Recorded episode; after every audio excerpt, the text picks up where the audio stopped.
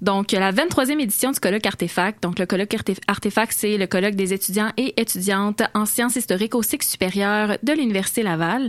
Le colloque débutera exactement dans une semaine, soit mercredi la semaine prochaine. Il va se tenir sur le campus de l'Université Laval au pavillon La Laurentienne du 22 au 24 février prochain. Alors, l'émission de ce soir portera sur ce dit colloque en compagnie de mes invités. Nous découvrirons euh, ce que le comité d'organisation nous réserve pour cette 23e année. À l'animation ce soir, vous êtes en compagnie de Amy Bois, euh, désormais candidate au doctorat en histoire. Et sans plus tarder, je vous présente mes invités. Alors, Maude Trudel est étudiante à la maîtrise en histoire à l'Université Laval. Ses recherches portent sur un monastère de religieuses à l'époque médiévale. Elles sont dirigées par le professeur Didier Méhu. Euh, Rose Tremblay-Fontaine, quant à elle, est également étudiante à la maîtrise en histoire à l'Université Laval. Dans le cadre de son mémoire qu'elle réalise sous la direction du professeur Patrick Baker, Rose s'intéresse aux femmes évergettes pendant l'Antiquité. Alors j'imagine que, mesdames, on aura l'occasion s'en reparler ce soir de vos projets. Mais bienvenue à l'émission 3600 secondes d'histoire. Euh, bien heureuse de vous recevoir. Merci également. Euh, très contente d'être ici. Oui, quel honneur. Alors, question d'introduire le colloque, la 23e édition. Pouvez-vous me parler un peu de la thématique que vous avez choisie cette année? Oui, euh, on, est, on est mal coordonné le mois puis On va se regarder un petit peu euh, entre chaque euh, entre chaque question, mais pour parler de la thématique, en fait, c'est Maud qui a trouvé l'idée centrale de la thématique de l'année. ça ça s'articule autour de, du concept de communauté et du concept de vivre ensemble. Donc, le titre, c'est Penser la communauté et le vivre ensemble, mémoire, représentation et cohabitation. Est-ce que tu voulais dire Très bien présenté, merci. Ah. Et euh, donc, euh, j'ai un petit peu dit là, qu'est-ce qu'artefact, mais euh, j'imagine que ça l'amène diverses implications, c'est-à-dire au niveau des sciences historiques, il n'y a pas seulement des historiens et des historiennes dans artefact. Est-ce que vous voulez nous dire un mot? Donc, c'est quoi artefact au fond? Oui, bien Artefact, en fait, c'est une association étudiante, comme tu disais plus tôt, qui regroupe tous les programmes en sciences historiques à l'Université Laval au deuxième, troisième cycle. Donc, c'est histoire, histoire de l'art, archivistique, muséologie, Ethnologie. ethnologie. Merci. Il m'en manque toujours un. Euh, donc, euh, pour nous, c'est très important euh, cette année de faire un colloque qui était interdisciplinaire. On sait que dans les dernières années, on a eu quelques échos comme quoi c'est un, colloque souvent très tourné vers l'histoire. Bon, nous, on est deux personnes en histoire, donc on, on essayait de pas reproduire ça cette année. Puis, le thème de la communauté, pour moi, ben, comme le disait tantôt, c'est moi qui avais trouvé l'idée du thème. Donc, euh, la communauté, pour moi, c'était quelque chose euh, qui euh, ouvrait la porte justement à toutes les, toutes les disciplines des sciences historiques, quelque chose qui est étudié à travers toutes les disciplines. Donc, ça ouvrait plusieurs possibilités pour les communications. Effectivement. Et d'ailleurs, euh, tu, tu, tu, disais euh, euh, par les années passées peut-être qu'on a eu des échos comme quoi c'était très histoire, mais c'était aussi des historiens et historiennes qui étaient dans le comité d'organisation. Mm-hmm. Donc, on, on, parle un peu pour notre discipline, mais pas pour avoir été dans le comité d'organisation lors des années précédentes, il y a toujours un, effort qui est fait pour être interdisciplinaire. C'est difficile de sortir de sa propre discipline. par exemple, je me souviens quand on prévoyait la table ronde, ben on prévoyait les questions qu'on voulait poser, puis on était beaucoup autour de la question des archives. Puis après ça, oh, ouais, les archives, bon, les archéologues parlent pas vraiment d'archives. Bon, OK, on va essayer de repenser autrement nos concepts. Exactement. Euh, ouais. Et qu'est-ce qui vous a amené, donc là, tu parlais un peu de, qu'est-ce qu'est la communauté pour toi, Maude, mais qu'est-ce qui vous a amené à choisir cette thématique spécifique-là plutôt qu'une autre? Euh, ben moi, j'ai toujours considéré les sciences historiques comme une manière de comprendre nos propres sociétés par les sociétés du passé.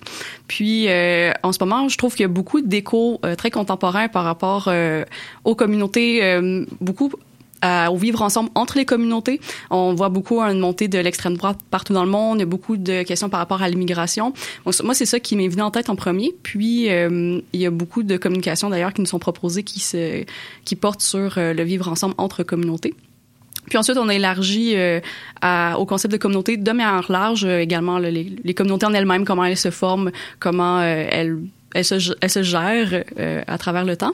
Puis ça nous a permis d'avoir un, un thème plutôt large. Je sais pas, Rose, si tu voulais ajouter quelque chose.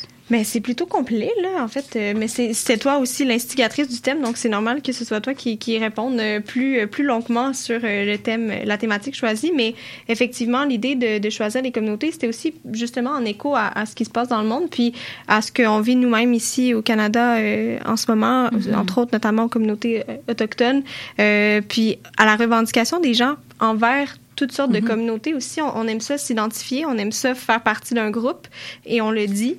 Puis on, le dit de plus en plus fièrement, j'ai l'impression. Donc, euh, on voulait aussi mm-hmm. euh, montrer que ces communautés-là, elles existent parfois dans la longue durée. Parfois, c'est nouveau aussi, mais tout, tout a une histoire. Donc, euh, c'était un peu ça le, le, cœur de, de, la thématique. exact. Donc, très d'actualité, mais aussi, j'imagine, dans vos recherches, vous touchez peut-être le concept de communauté, que ce soit euh, euh communauté euh, restreinte, par exemple, Evergette. Là, j'ai, fait des recherches parce que, honnêtement, j'avais aucune idée de ce que ça voulait dire. Mais Rose, donc, c'est des, des femmes nobles, je, je, ce que je comprends? Oui.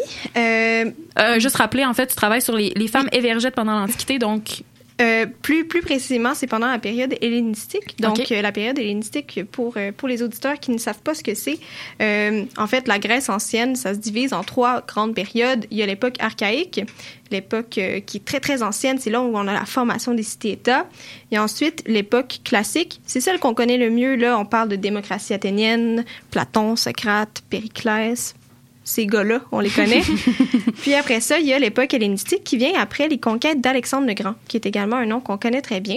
Mais une fois qu'Alexandre le Grand il est décédé, eh bien, il a légué, euh, euh, légué, en tout cas. Il est décédé et il y avait un très grand empire. Puis là, tous ces généraux se sont dit, bon, ben, un très grand territoire, celui-ci, ce sera mon royaume et celui-là, ce sera le royaume de mon ami. Donc, il y a eu la formation de plein de royaumes. Et à l'intérieur de ces royaumes-là, les cités, elles fonctionnaient toujours. Puis les femmes que j'étudie, moi, euh, eh bien, elles évoluent dans les cités. Euh, moi, j'étudie beaucoup la Turquie là, euh, actuelle, donc c'est l'Asie mineure. Et elles évoluent au final dans ces cités qui sont à l'intérieur de ces grands royaumes hellénistiques. Puis les évergettes, c'est des bienfaitrices. Donc, euh, mm. si on avait à, le mettre en, en, termes contemporains, ce serait comme des philanthropes un peu. Elles offrent en échange de d'honneur qui vont être votés par la cité. Est-ce qu'elles s'organisent en communauté?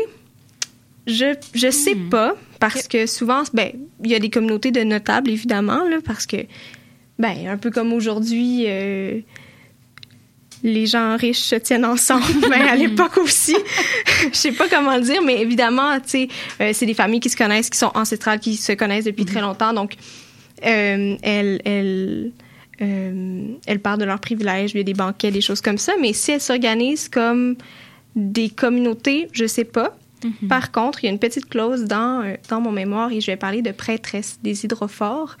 Euh, et elles, elles s'organisent en communauté parce qu'elles sont prêtresses de la même divinité qui est Artémis. OK. Donc, c'est des bienfaitrices. Elles vont donner beaucoup à leur cité. À la communauté, justement. À la communauté mhm. citoyenne en échange d'honneur. Puis elles, elles vont aussi s'organiser en tant que, que communauté autour d'une prêtrise. Intéressant. Et toi, Maude, euh, finalement, euh, communauté, communauté religieuse plutôt? absolument, oui, euh, effectivement. ben, moi, j'ai aussi pensé au, au colloque Artefact en me disant, bon, peut-être que je pourrais présenter. Bon, finalement, l'organisation, ça a été bien assez, donc j'ai pas proposé de communication, mais oui, évidemment, ben, je travaille sur une communauté religieuse, donc la question de la communauté, bien sûr, est posée dans mon mémoire.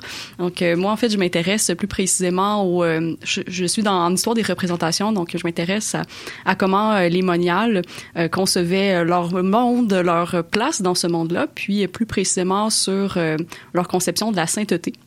Moi, j'étudie un texte qui présente des euh, sœurs décédées, mais qui étaient particulièrement pieuses. Et puis, le texte raconte leur vie exemplaire et donc les présente comme des saintes. Donc, j'essaie de comprendre comment on les quel était le modèle de, sainteté. Et puis, à travers tout ça, ça nous montre un un très beau tableau de comment on considérait la communauté démoniale en tant que telle euh, en lien euh, avec euh, le reste du monde, puis entre les femmes également, qui développent des relations super intéressantes à travers les récits qui sont proposés dans mon manuscrit. Intéressant de voir comment vous abordez le concept de communauté, mais un concept, dans le fond, qui peut se définir de différentes façons et nous aurons certainement l'occasion d'y revenir euh, tout à l'heure. Alors, c'est déjà le temps d'écouter notre première pièce musicale. Euh, je pense que, justement, il est difficile de penser, en fait, pour moi, le terme communauté euh, sans penser aux communautés religieuses. Alors, je ne sais pas si parce que, justement, vous êtes antiquisane, on dit? Antiquisante. Antiquisante, pardon, et médiéviste, si, donc, vous allez, vous avez un peu sorti euh, des, des, sentiers battus par les par les années dernières, mais moi, en tout cas, j'ai vu directement le lien avec euh, euh avec l'époque médiévale. Alors, euh, communauté, abordons-la dans l'optique d'une communauté religieuse pour faire peut-être un lien avec les, les, recherches de mode. Écoutons un chant grégori, grégorien pardon, de son nom latin, Deum Verum, composé par l'évêque Étienne de Liège, qui a vécu donc entre, 1800, entre 850 et 920. Alors, bonne écoute.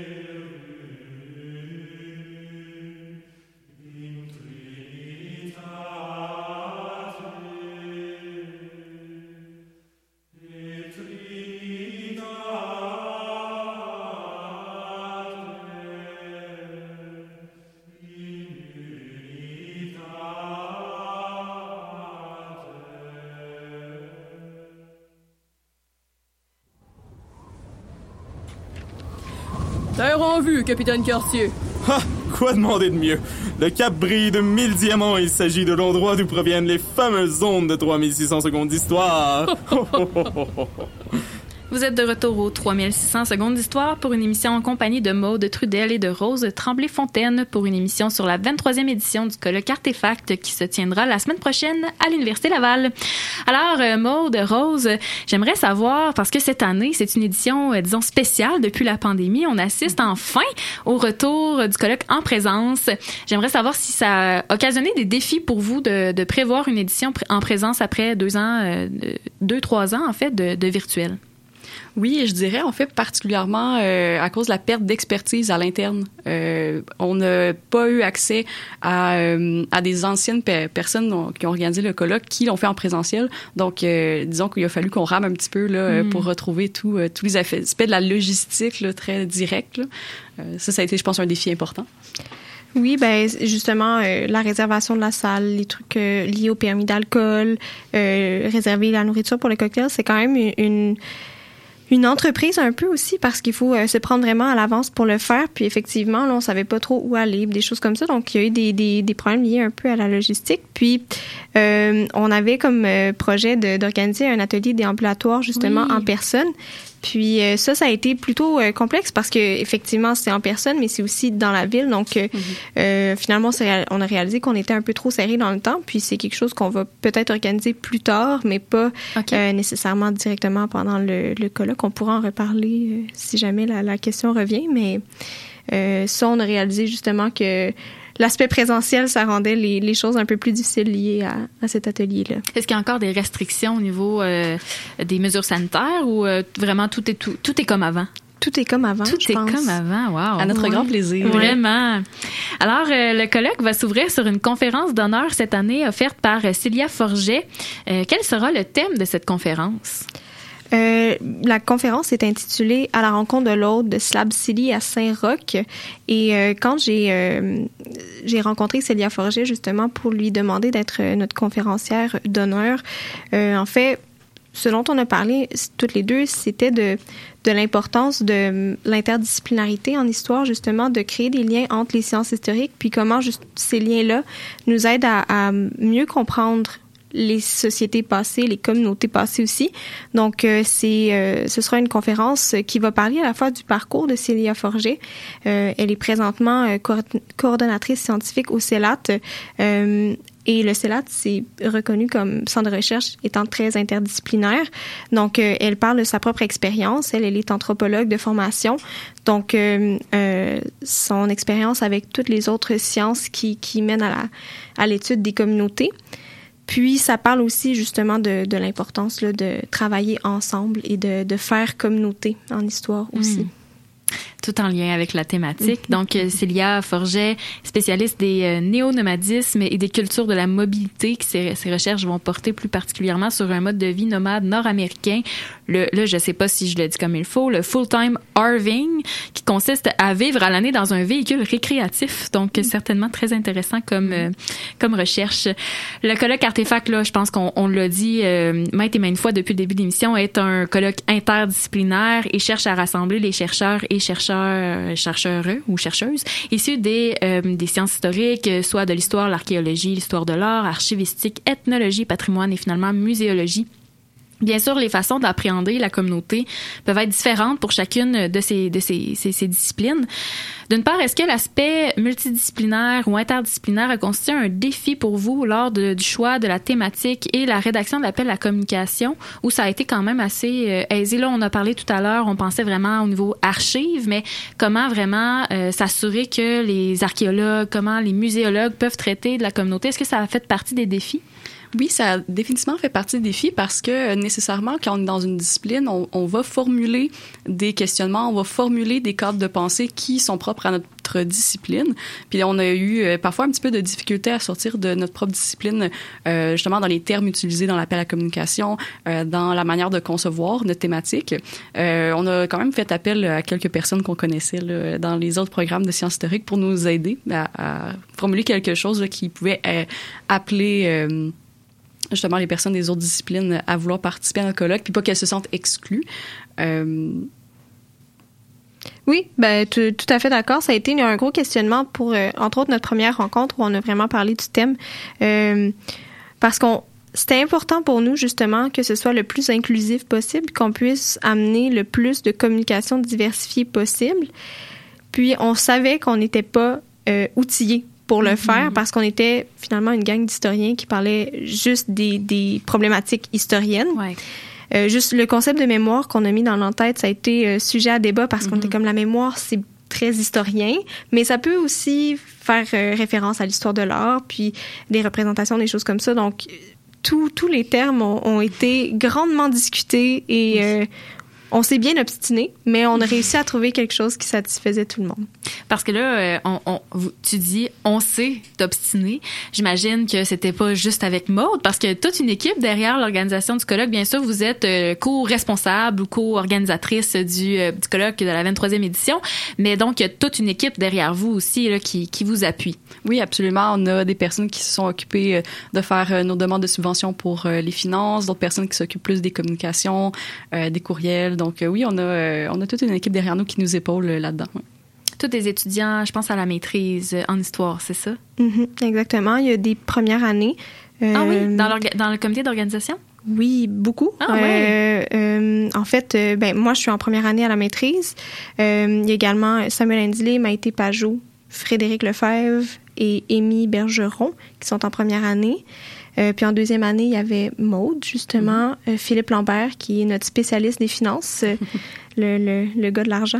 Mm-hmm. puis également Félix Estienne. Ah, et on a un doctorat, en fait, Émile. Oui, Émile. Aussi. donc... en histoire également. en histoire également, quand même. Alors, euh, quand même, une bonne charge de travail pour euh, des, des, des gens en première année euh, à la maîtrise. On sait que vous avez une lourde tâche avec tous vos cours. Alors, félicitations au comité. Mm. Je sais pas si les autres membres nous écoutent, mais je tiens à vous dire un, une, en fait, merde pour la prochaine semaine parce que ça s'en vient, mais aussi félicitations parce que je sais que c'est beaucoup de travail. Euh, d'autre part, euh, là, on a parlé un peu de, justement l'aspect interdisciplinaire, mais en tant qu'historienne, pour vous, euh, on a parlé tout à l'heure de vos projets de, recherche, mais comment appréhender la communauté selon vous, notamment au niveau des sources, parce qu'on est en histoire, on parle souvent de sources. D'après vous, comment on peut appréhender la communauté par les sources? Ben, moi, j'ai réfléchi à la question que tu m'avais posée, euh, que tu avais posée un peu à l'avance, puis je me suis dit, moi, je pense qu'en tant qu'historienne, je comprends la communauté en termes de temporalité. Donc, je pense que c'est un groupe de personnes qui va se considérer comme un ensemble cohérent parce qu'il va partager un passé, un présent et un futur. Puis, ben ça, je pense qu'on peut euh, le voir dans les sources, par exemple, dans des sources qui vont nous raconter l'histoire de la communauté, euh, des chroniques médiévales, par exemple. Bon, je suis médiéviste, bien sûr. euh, mais tout comment est-ce qu'on on considère la mémoire, les, la création des statuts. Euh, bon, on parle beaucoup là, des, euh, des statuts sur les places publiques en ce moment, mais ça, ça fait partie de comment on se considère comme communauté. Euh, le présent, mais c'est tout ce qui a à faire aux affaires euh, directes, là, la gestion de la communauté, le, euh, donc les, les, archives institutionnelles, par exemple, qui nous racontent les états de compte du gouvernement, par exemple. Donc, euh, je pense que c'est comme ça qu'on peut l'appréhender, la communauté. Très bonne réponse. Moi, je suis vraiment restée figée devant la question. Je savais pas trop euh, quoi, quoi répondre, mais si on pense aux archives, puis là, c'est une réponse que je vais concocter maintenant euh, au, au, micro, mais... C'est bien correct. Euh, si on pense aux archives, parce que j'ai l'impression aussi que je l'avais peut-être pas envisagé directement lié aux archives, parce qu'en Antiquité, tu vois, on, oui, ben on ça, a une manière différente de, de, de penser l'histoire aussi, parce qu'on a La moins de, de, documents. Ouais. Euh, mais si je pense de, manière peut-être plus euh, moderne par rapport euh, aux archives, j'ai l'impression qu'elles sont essentielles à la formation justement d'une communauté, puis qu'il y a autant la préservation d'archives justement et ce qu'on garde, ce qu'on jette, ça en dit beaucoup sur la communauté qu'on est et qu'on désire devenir aussi. Donc, euh, je, je, pense que si on pouvait l'appréhender comme ça, puis au final, ça s'applique aussi à, à, mon sujet parce que euh, moi, je, je, je, fais de l'épigraphie pour mon, mon, mémoire, donc euh, l'analyse finalement de documents qui ont été gravés sur pierre. Et ce qu'on grave sur pierre, c'est un choix. Mm -hmm. Et c'est un choix pour parce qu'on savait que ça allait passer dans la postérité. Déjà à l'époque hellénistique, on avait des, des, gravures qui dataient de 200, 300, 400 ans avant. Donc on savait que ça allait perdurer. Et donc, ce qu'on décidait d'inscrire, on savait que les gens dans le futur, peut-être pas autant dans le futur que maintenant, mais, mais on savait qu'on on allait lire ces documents-là et qu'on allait se souvenir de nous comme ce qui était écrit finalement.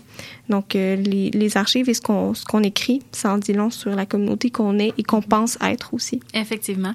Il y a aussi ne pas être une communauté et... Euh ou, ou l'absence de communauté qui est intéressante à, à, réfléchir, je pense, en histoire, parce que justement, au-delà des archives, au-delà de ce qu'on a conservé, il y a quand même des gens qui ont été invisibles dans l'histoire, mm -hmm. notamment euh, la moitié de la population mondiale, c'est-à-dire les femmes, euh, ont été largement invisibilisées par les archives.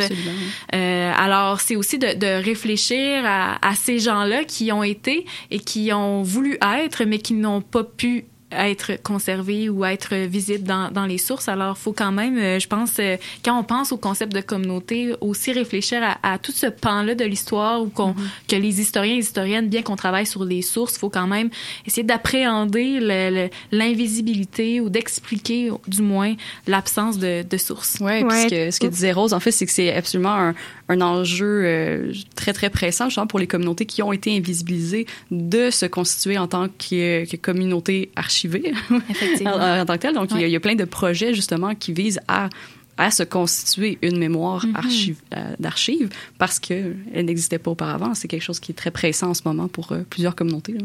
Puis je pense aussi qu'en tant qu'historien, c'est à nous de mieux euh, apprendre à lire les silences des sources, justement.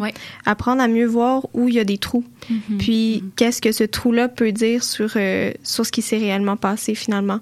Euh, si on pense aux, aux, aux guerres, par exemple, puis aux gens que qui ont été les femmes, par exemple, qui étaient sur un territoire conquis, et eh bien toutes ces femmes-là, elles ont vécu une panoplie d'atrocités et on n'en parle pas parce qu'on héroïse plutôt les soldats qui ont conquis. Ouais. Alors, ces femmes-là, elles ont une histoire même si on n'en parle pas, puis elles, elles sont une communauté finalement. Ouais.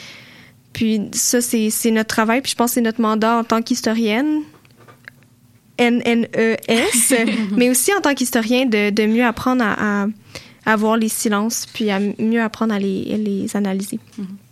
En tout cas, c'est une émission euh, que je, dois dire très intéressante. Malheureusement, on a une pause publicitaire qui s'en vient. Écoutons juste avant une seconde pièce musicale. On aura l'occasion tout à l'heure de reparler de l'horaire un peu plus euh, du, du colloque qui s'en vient de la table ronde notamment.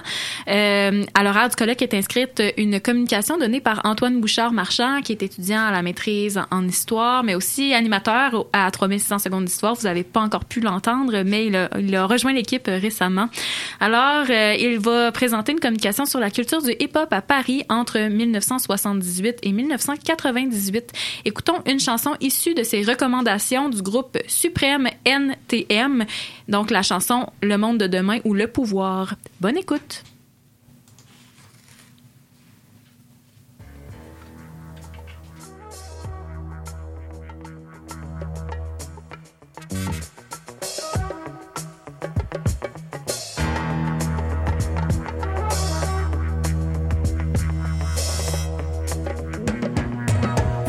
Cette infamie appelée la banlieue de Paris. Depuis tout jeune, je gravite avec le but unique d'imposer ma présence. Trop pensable pour travailler, trop fier pour faire la charité. Oui, je préfère la facilité, considérant que le boulot m'amènera plus vite au bout du rouleau.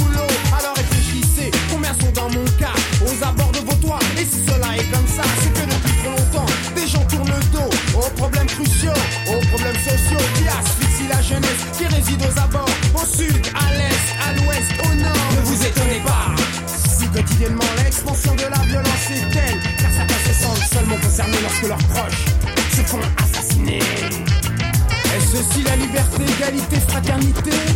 J'en ai bien peur. Le monde de demain, quand il a qui nous appartient, la puissance est dans nos mains, alors écoute ce refrain.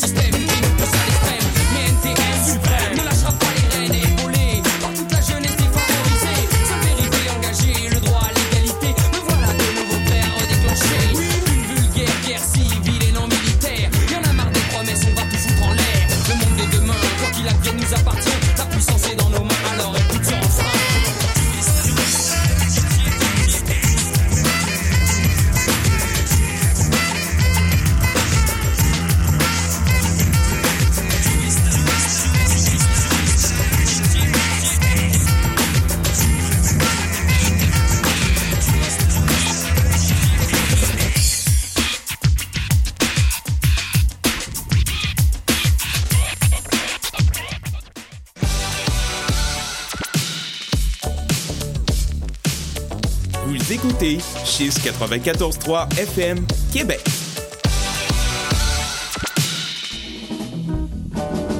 Les matins sont difficiles. Tu dépends de la caféine. Tu t'es même fait brancher un espresso par intraveineuse. Chiz a la solution pour toi. Les matins de semaine, de 8h à 9h30, l'équipe de l'allongée t'aide à commencer la journée du bon pied. Information, divertissement, météo et circulation, c'est le petit déjeuner parfait. L'allongée, seulement sur les ondes de Chiz 94.3. Bonsoir chérie! Bonsoir. J'arrive du travail! Est-ce que tu nous as préparé un de tes merveilleux rôtis de porc? Non, non, non. À Chérie, j'arrive. Ce qu'on sort c'est les plus récentes nouveautés culturelles, locales, émergentes, notamment de la ville de Québec. Pour être au courant de toutes les actualités, c'est tous les jours de semaine, de 16h à 17h30. Ah ben. Droit de parole, c'est l'émission de l'Association des étudiants en droit de l'Université Laval, dans laquelle on reçoit des comités de notre association étudiante, des professionnels et des membres de notre faculté afin de démystifier les divers domaines du monde juridique. Tu as toujours voulu savoir si les études en droit étaient dignes de Legally Blonde? Tu te demandes si les avocats ont vraiment une carrière comme celle que tu vois dans Suits? Tu es simplement intéressé par l'actualité et le domaine juridique? Tu es donc invité à la barre pour écouter Droit de parole tous les jeudis de 13h à 14h sur les ondes de Chiz 94.3. Chemin! Que se passe-t-il, Laura Secor? Les Américains seraient-ils arrivés? Oui, mais c'est surtout 3600 secondes d'histoire qui est sur le point de recommencer. Vous êtes de retour aux 3600 secondes d'histoire pour une émission portant sur la 23e édition du colloque Artefact, un événement qui aura lieu du 20 22 au 24 février prochain sur le campus de l'Université Laval. Je suis en compagnie ce soir de Rose Tremblay- Tremblay-Fontaine et de Maude Trudel, co-organisatrice, co-responsable du colloque.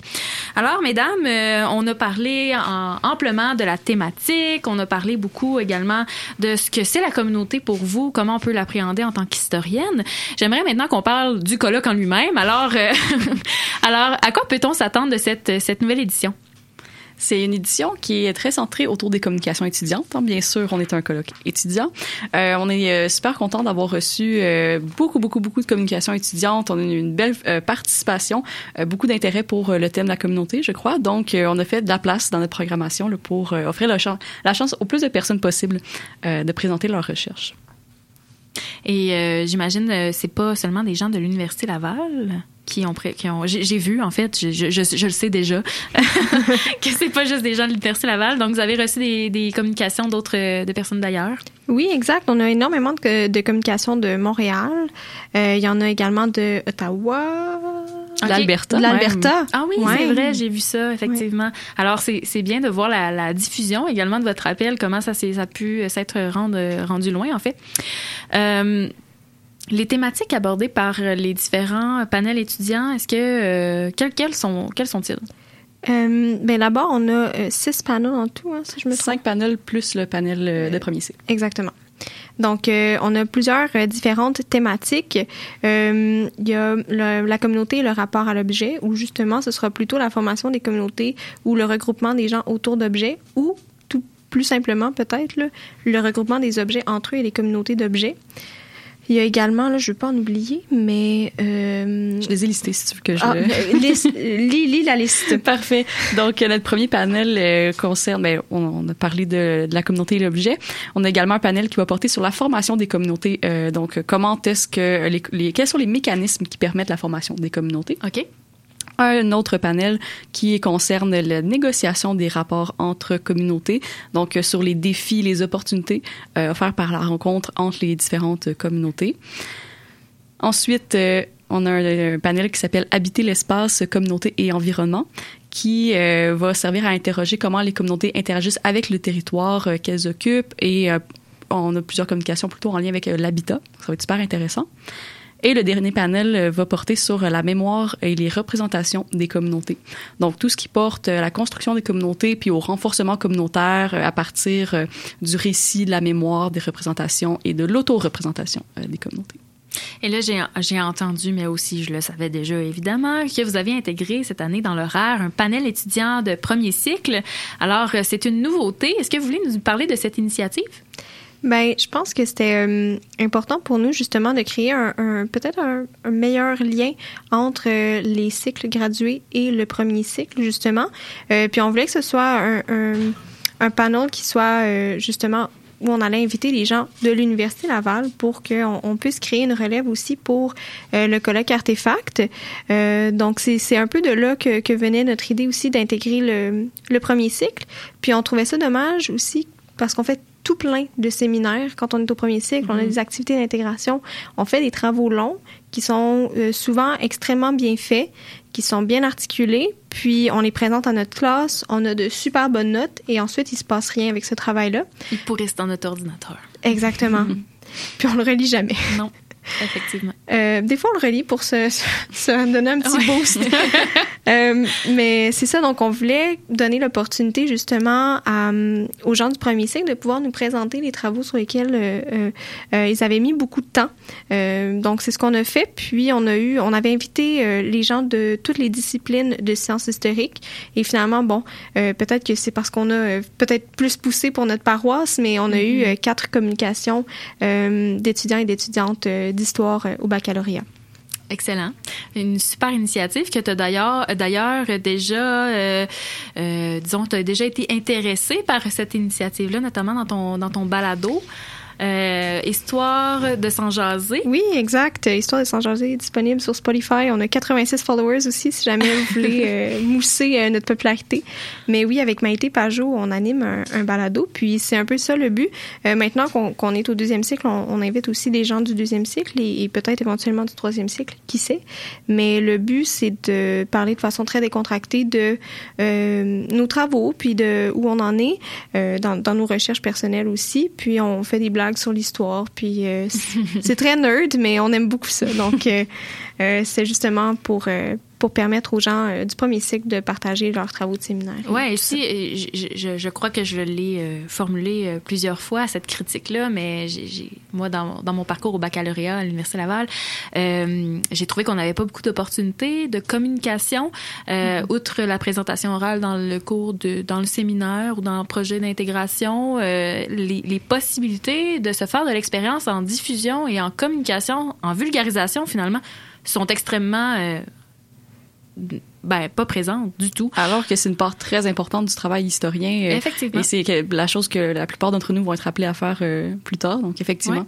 Oui, surtout au baccalauréat, alors que si tu ne continues pas au cycle supérieur, ben la vulgarisation, ça va peut-être faire partie intégrante de 100% de ton travail. Et on- on- toutes les, portes sont ouvertes après, le bac, donc euh, c'est à toi de faire ton, propre chemin, mais certainement qu'en ayant peut-être une formation ou euh, des opportunités comme ton, ton balado, ça l'aide ces gens-là finalement à, à, à se rendre compte qu'ils sont bons en, en communication, en vulgarisation, puis ça peut les intéresser à des, des, des possibilités peut-être autres.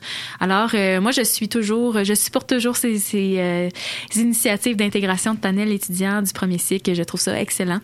Euh, dans le cadre de votre, euh, de votre colloque, vous avez également une table ronde. Alors, une table ronde euh, qui, euh, qui est animée par le professeur Jocelyn Letourneau, je Oui, crois. exactement. Ouais. Donc, quelle est la thématique de cette table ronde-là? Oui, la thématique de la table ronde, elle s'intitule Vers l'intégration des communautés et des localités dans l'étude du passé, défis et enjeux en sciences historiques. Donc, euh, en fait, l'objectif de cette table ronde-là est de réfléchir euh, sur les enjeux liés à l'histoire euh, communautaire et locale. On a proposé deux axes de réflexion à nos panélistes. Donc, d'abord, quel est le rapport entre l'histoire locale et communautaire et avec l'histoire universitaire? Euh, on sait qu'il existe d'importantes tensions parfois entre les, organismes locaux euh, à vocation historique, par exemple les sociétés d'histoire, et euh, les universités. Donc, avec la table ronde, on va tenter de comprendre les défis, les opportunités dans la rencontre ou la non-rencontre entre ces deux milieux-là. Et le deuxième axe qui est proposé, c'est le rapport à la communauté d'études avec le chercheur. Donc, euh, ça fait écho aux préoccupations très euh, d'actualité sur les défis qui sont liés à, la manière de faire l'histoire des communautés marginalisées, euh, lorsque nous-mêmes, on fait pas partie de ces communautés-là. Moi, par exemple, femme blanche, si je voulais faire l'étude des communautés noires à Québec, comment est-ce que je peux m'y prendre pour le faire avec sensibilité, le faire de manière intelligente? Donc, ça va être le deuxième axe de réflexion. Et vous pouvez nous parler un petit peu des... C'est qui les panélistes de cette table ronde-là? Oui, donc euh, il y a euh, y a quatre personnes qui vont euh, participer au, à la table ronde. Stéphanie Saint-Pierre, qui est une professeure adjointe à l'université Sainte-Anne, donc au Nouveau-Brunswick. On l'a sélectionnée parce que j'avais eu la chance de voir sa communication au congrès d'histoire de l'Institut de l'Amérique française, l'IHAF en tout cas. Je sais jamais comment le dire. euh, L'Institut d'histoire de, de l'Amérique française. voilà. Et elle avait fait une communication très intéressante justement sur euh, euh, les sociétés d'histoire et leur importance dans la conservation d'archives locales. Puis après ça, l'utilisation de ces archives-là dans le monde universitaire pour faire une histoire euh, plus peut-être soit de la vie quotidienne ou une histoire de la localité. Ensuite, il y a également Nicolas Godbout, qui est un ethnologue associé à la Société d'histoire de Bellechasse et qui avait participé justement à la mise en place euh, d'un projet d'une exposition au sujet de la communauté euh, des sœurs qui habitent à euh, Saint-Damien de Bellechasse, là où est la Société d'histoire de Bellechasse à laquelle euh, il est affilié. Il y a également Simon-Olivier Gagnon, qui est un euh, doctorant en archivistique à l'Université Laval. Euh, Peut-être qu'il a déjà été même... euh, Il était dans, les, dans, dans le groupe de l'émission euh, avant la COVID. c'est ce que je me disais, euh, qui travaille euh, sur euh, la radio euh, et les archives euh, euh, radiophoniques. Oui. Euh, puis finalement, euh, Éloïque Barbel, qui est euh, euh, une personne euh, qui euh, étudie au doctorat en archéologie et qui travaille sur euh, les communautés nains. Est-ce que je le dis comme il faut? Euh, En fait, eh ben, de ce que j'ai compris, là, travaille avec la communauté de Nine. Nine? Je pense que c'est ça. Donc, euh, en fait, euh, qui est une communauté dans le Nunatiavut, une région autonome gérée par les, Inuits au Labrador. Donc, euh, ça, euh, Néloïc travaille en étroite collaboration avec la communauté locale, puis il va justement parler là, des enjeux de décolonisation dans la recherche dans un contexte autochtone. Ça s'annonce une table ronde très intéressante. Ça va durer environ, c'est quoi, c'est une heure, une heure et demie? Deux heures. Deux heures, cette table ronde. C'est ça. Donc, euh, il y a environ 1h30 de, de discussion entre les, les panélistes. Il va y avoir également une séquence où ils vont euh, pouvoir euh, parler de, de leurs recherches respectives. Puis, euh, 30 minutes à la fin, le réservé aux questions euh, du public. Puis, cette année, on aimerait aussi que finalement, les gens qui assistent puissent finalement rejoindre un peu la table ronde dans cette période de questions-là, puis que ce Mhm. soit plus, euh, plus convivial, euh, euh, justement. OK, donc de créer un espace de partage, de réflexion. Qu'on va retrouver aussi finalement dans la conférence euh, d'ouverture avec Célia Forger qui voulait faire un, un- justement un activi- une activité euh, brise-glace aussi pour euh, l'entrée euh, Ah ouais. du colloque. Ouais. OK. Puis il y aura un cocktail dînatoire, ce que j'ai vu. Donc, euh, qu'est-ce qu'il y a autre les communications? Donc Que- là, on a parlé, euh, ben, en fait, vous avez dit tout à l'heure qu'il y avait une activité de, de, de en ville. Finalement, ça n'aura pas lieu. Mais autre, euh, il y a un cocktail dînatoire. Est-ce qu'il y a des activités euh, à l'extérieur des, des communications? Y a-t-il des choses de prévues à- après? Euh, donc le cocktail, le monde a beaucoup travaillé d'ailleurs. A- Absolument. Il va y avoir des bouchées exquises. Puis c'est Oslo. Oui, le traiteur Oslo, un traiteur éco-responsable, qui nous a bien personnalisé un beau, euh, beau cocktail là, euh, avec plein d'options véganes et sans gluten. Ce sera incroyable. Incroyable. Vous êtes tous, grand nombre. tous les bienvenus. Oui. Euh, on est allé en grand pour le retour en présentiel. Absolument. Euh, puis on avait également, justement, j'en ai parlé un peu tantôt, euh, envisagé de faire un atelier. En fait, c'est que notre table ronde, elle, elle abordait initialement beaucoup des enjeux liés à l'archivistique, à l'histoire, euh, puis euh, à l'ethnologie. Et là, on voulait, par l'atelier, aller rejoindre les autres sciences historiques qui étaient moins mobilisées par la table ronde, donc plutôt dans le pratique et sur le terrain. On avait pensé justement faire un parcours déambulatoire dans l'ancien quartier Champlain euh, de la ville de Québec, où on allait pouvoir mobiliser les travaux des, des archéologues, j'allais dire les architectes. C'est pas la, pas la même gang de personnes. Des, des euh, archéologues, euh, des muséologues également. Donc on voulait peut-être plus mobiliser ça, mais par faute de temps, ça demande tellement d'organisation faire des parcours comme ça que là on a dû le mettre de côté. Ouais.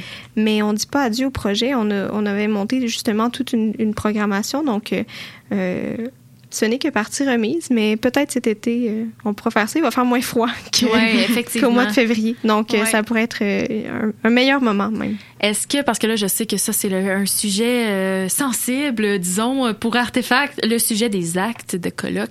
Est-ce que les gens auront la possibilité de publier cette année leur communication? Aux dernières nouvelles, malheureusement, non. Donc, euh, en fait, c'est euh, une question de, de, de- de- d'organisation. Donc, on n'a malheureusement pas de personnes pour Mhm. organiser les actes. Ouais. Euh, en fait, il y avait une personne qui était très, très motivée à le faire, mais malheureusement, elle n'avait pas de comité avec elle. Donc, euh, c'est pas la job d'une seule personne. Non, non, c'est vraiment un gros travail d'édition et de de- de- d'administration aussi. Là, c'est beaucoup de retours avec les auteurs et euh, de Mhm. suivi qui qui n'en finissent plus, on va se le dire. Là, souvent, là, ça se répercute jusqu'à l'été. Alors, euh, ça fait partie, je pense aussi, il faut repenser ces aspects-là de colloques. Je ne sais pas si c'est tous les colloques qui vont publier des actes, mais euh, certainement là, de peut-être euh, réfléchir au numérique lors des prochaines éditions, Mhm. ça pourrait être euh, une bonne façon de... c'est ça, ça prend des équipes assez importantes. C'est juste nous, Ouais. le colloque, on était combien dans, dans le comité à peu près? Euh, Une dizaine, peut-être. Peut-être une dizaine. Bon, on- peut-être qu'on peut penser que le comité des actes aurait pu, pu être plus petit, mais on sait que hein, le, le recrutement euh, en deuxième, troisième cycle dans les sciences historiques, euh, c'est assez difficile là, dans les dernières années. Donc, ça se répercute aussi sur le, Mm. recrutement ben, dans les dans les communautés d'organisation comme ça. Donc, euh, on est un peu euh, pris avec cette réalité-là en ce moment. Puis je pense aussi que on a des charges de travail plutôt incroyables. Ouais. Euh, on travaille tous, on a tous un, un emploi à temps partiel. On est aux études à temps plein. Et là, si on s'implique en plus dans des projets, puis il y a beaucoup de choses qui sont attendues de nous euh, déjà dans nos, dans nos programmes respectifs. Donc, euh, ça fait beaucoup de choses. Puis, en tant que co-organisatrice, je pense qu'on s'est rendu compte aussi qu'on peut pas exiger que trop de choses des, des gens dans les comités parce qu'on a tous nos limites, puis on a tous d'autres choses à faire quand on revient chez nous. Effectivement. Puis des fois, on a envie de dormir. Ouais. Des fois, Ça m'arrive aussi. C'est ça. Donc, euh, je pense qu'il y, a- il y a quand même euh, justement une discussion à avoir sur euh, faire sa maîtrise en deux ans, euh, euh, Mhm. toutes ces toutes ces questions-là, là, pour euh, parce que si- on veut les faire ces projets-là, puis c'est important aussi pour toutes sortes de raisons parce que ça ça mousse l'intérêt euh, euh, pour le deuxième, le troisième cycle dans les sciences historiques, mais en même temps, il faut quand même revoir le fait que c'est une implication qui demande beaucoup et, et, bon, des fois, on a besoin d'un peu plus d'aide que, que ce qu'on on reçoit. Ouais. Ouais, ben il y a aussi toute la notion finalement du travail gratuit pour les étudiants, étudiantes au cycle supérieur qui euh, je pense qui est un, un sujet chaud finalement là, pour nous parce que euh, est-ce que monter son CV pour les membres de bourse pour se démarquer, ça ça, ça finalement ça n'a jamais de fin là, Mhm. Euh, on s'épuise, c'est ex- excessivement épuisant d'être étudiant au cycle supérieur euh, en- en- malgré toutes les, les opportunités que nous apporte le web, ça ajoute, j'imagine, une autre charge, une autre euh, lourdeur sur nos épaules. De, puisqu'on a plus de possibilités, on a encore plus de moins de raisons de ne pas s'impliquer. Alors, puis Mané, il faut faire des choix, puis des Ouais. fois, le choix à faire, euh, c'est s'occuper de nous aussi. sa santé mentale, c'est très important. Euh, nous avons parlé des panélistes et de la, de la table ronde. Le sujet de la table ronde, là, si on, on se rappelle, c'est l'intégration des communautés et les localités dans l'étude du passé. Donc, euh, on en a parlé un peu tout à l'heure, mais je me demandais, est-ce que vous avez identifié d'autres défis ou d'autres enjeux en sciences historiques reliés à l'intégration des communautés et de localités dans l'étude du passé? Ben, si je peux euh, commencer, en fait, on avait initialement euh, comme euh, conférencière d'honneur Madame Elisabeth Kane, euh, qui est malheureusement décédée à la fin du mois de décembre. Puis justement, elle, dans ses conférences qu'elle a fait, euh, elle amenait, elle a ouvert en fait elle a défoncé plusieurs portes, je pense, sur euh, l'intégration des communautés marginalisées dans euh, l'écriture de l'histoire ou dans la euh, diffusion de l'histoire, notamment par rapport au musée. Elle parlait, entre autres, du temps autochtone, du fait que les musées veulent faire des expositions sur les peuples autochtones, mais ne respectent pas non plus la manière de faire des peuples autochtones parce qu'il y a des contraintes de temps, puis des choses comme ça. Donc, euh, il y avait, il y a plusieurs, euh, définitivement plusieurs enjeux euh, liés à l'intégration des, des communautés et des localités dont elle, elle parlait. je vous recommande, elle avait écrit un article d'ailleurs dans Le Devoir sur l'intégration des communautés autochtones en muséologie. Puis, si je peux poursuivre aussi l'accès aux archives euh, des fois des communautés, des communautés locales, si euh, les seules archives qui existent, elles sont à, euh, bon, à la Pocatière, par exemple, puis que c'est pas numérisé, ben il faut avoir un véhicule pour se rendre jusqu'à la Pocatière. Puis, donc, euh, le fait que, justement, ces petits centres d'archives-là n'aient pas nécessairement toutes les connaissances qu'un grand centre comme BANQ possède ou tous les fonds que BANQ possède, ça fait quand même en sorte que c'est plus difficile euh, d'avoir accès à ces, euh, à ces archives-là qui sont plus éloignées. Oui, si je peux renchérir, euh, je pense que ce sera aussi un des sujets de la table ronde. Là. Euh, je pense que personnellement, un des défis principaux, euh, c'est euh, le cloisonnement universitaire. Parce que nous, on, on sait hein, que le monde de la recherche, c'est souvent fermé, difficile d'accès, euh, même, peut même, on pourrait dire, déconnecté, parfois même élitiste. Puis, euh, ça peut être difficile, dans ce cas-là, de conjuguer les impératifs de la recherche avec les besoins des communautés concernées, comme tu disais tantôt, à propos d'Elisabeth Kane notamment. Puis, je pense qu'il y a un danger très réel pour... quand on étudie des communautés qui existent encore aujourd'hui, ben que ces communautés-là euh, soient considérées comme des objets de recherche, alors Ouais. que on faudrait qu'elles soient considérées comme des- le sujet de leur propre histoire. Je pense que quand on fait pas partie des communautés concernées, ça peut être euh, plutôt difficile. C'est très délicat. Ouais. Puis euh, je pense que ce sont des enjeux très pressants, puis il y a beaucoup d'intérêt à faire cette histoire-là, mais je pense à faire avec délicatesse. Ouais. Effectivement. Puis euh, en, en termes de, si je peux renchérir, par exemple, on a parlé des archives, de l'accessibilité des archives. Euh, mes études de maîtrise m'ont montré qu'il y a aussi tellement d'archives qui ne sont pas données au centre d'archives, qui sont encore conservées dans les.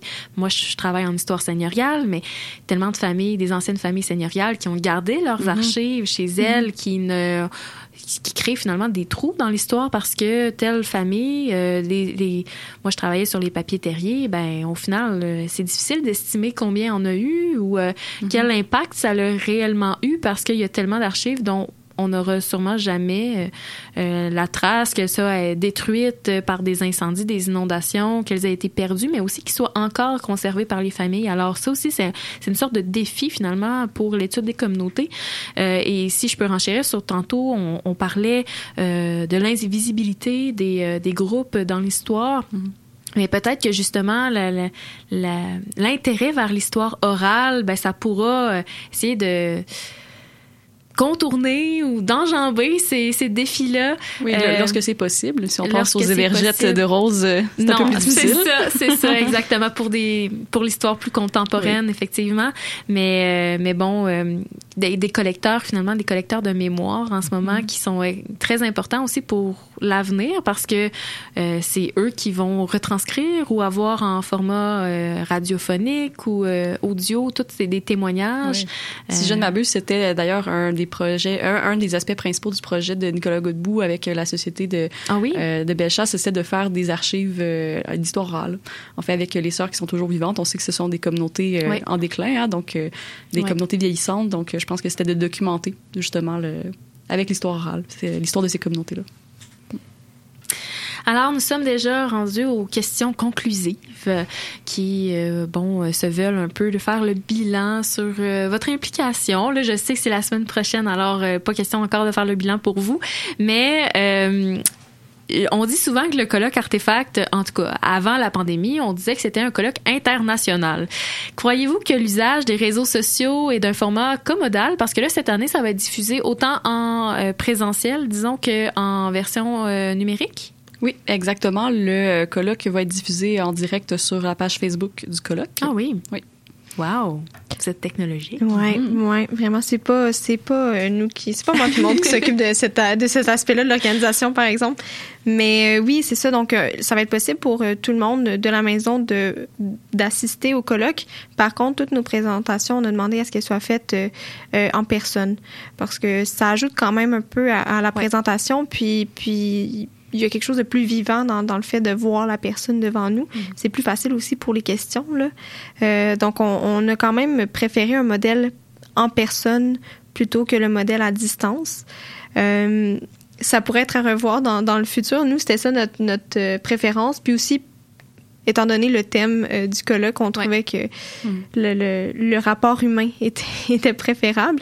Mais effectivement, l'aspect en tout cas commodal, ça donne, c'est quelque chose auquel on n'aurait pas pensé avant 2020. Puis là, Ouais. maintenant, euh, euh, c'est vrai que c'est, c'est plutôt, euh, plutôt cool pour, pour les gens qui peuvent pas se déplacer ou qui sont très loin.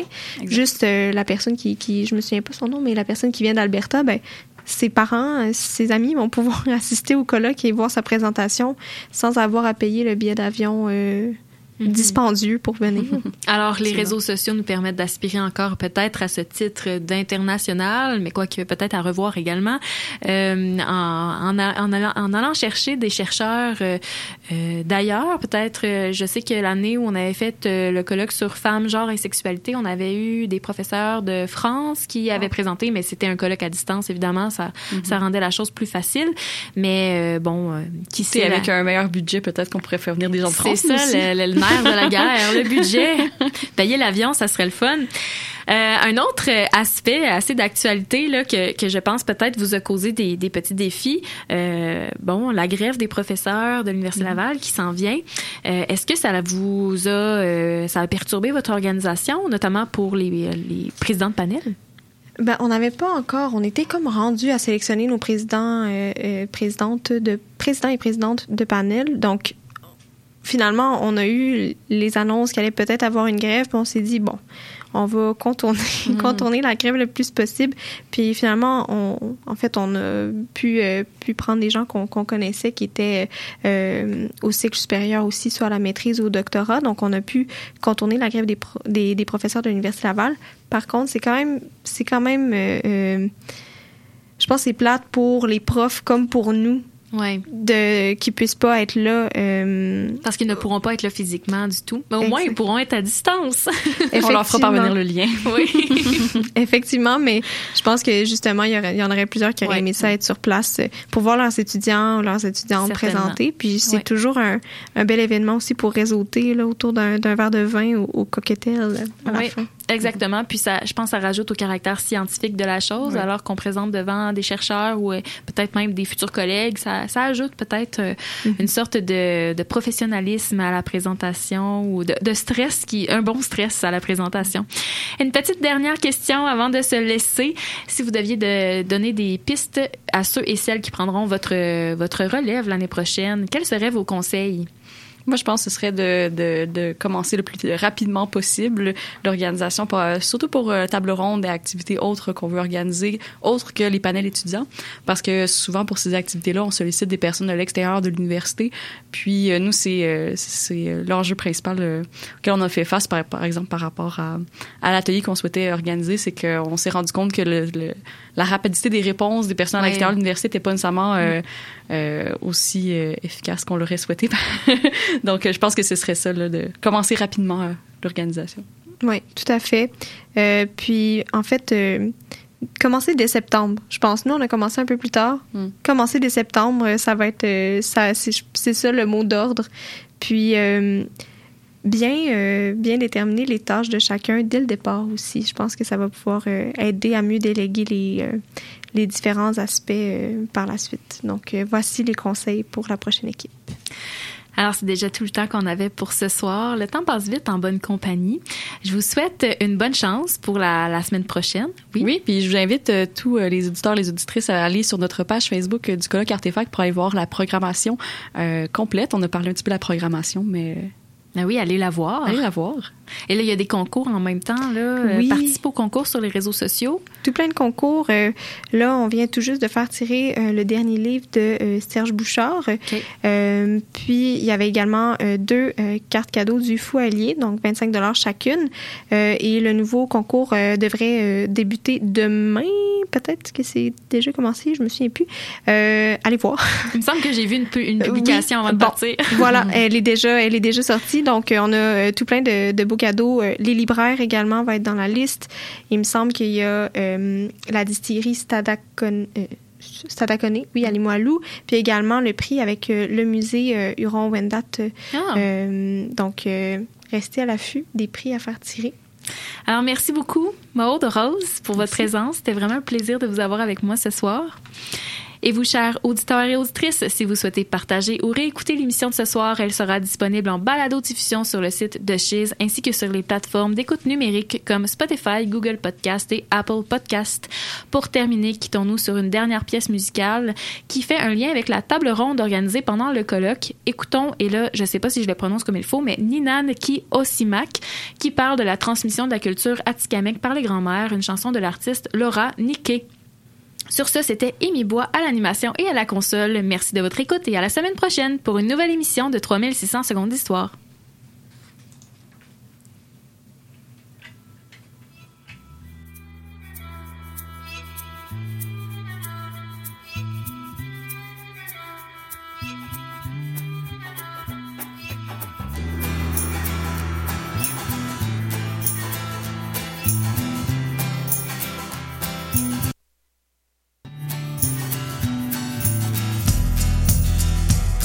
ጓጅ እግበር ሚርያክ بمعتزي وين اي موجك اجبك شترمياك كين واش اي اي موجك اجبش ورمياك كوكم اي aşık gömüyordanan Nikşte çige uinan Kibamadan vermedinan Ninan kılsımık Mamo gökşter mitzunan Ninan kılsımık Canoes ekibe korkteyim Kekir ey Canoes ekibe nuamyak Ninan ey ey Noşak gamkwer nitanan Kukum ey ey Moşık kısa gidinen Ninen ey ey Kibamdan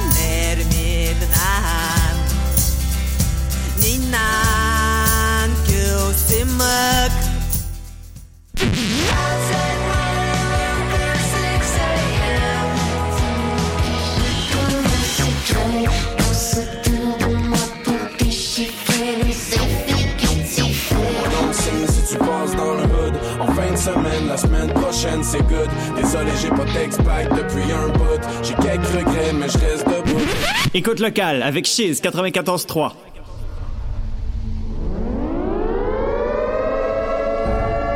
Mémo, on a une nouvelle mission. Je suis prêt, Émilie. Ensemble, on doit sauver le Québec avec Écoute locale. Gare à mon arme secrète, la playlist. 100% nouveauté de la ville de Québec, un lundi sur deux, 14h. L'autre lundi sur deux, 14h, je frappe fort avec les entrevues et les questions qui tuent. Écoute locale. Les entrevues, Écoute locale, la playlist. lundi, 14h, on sauve la musique. À Chiz 94.3.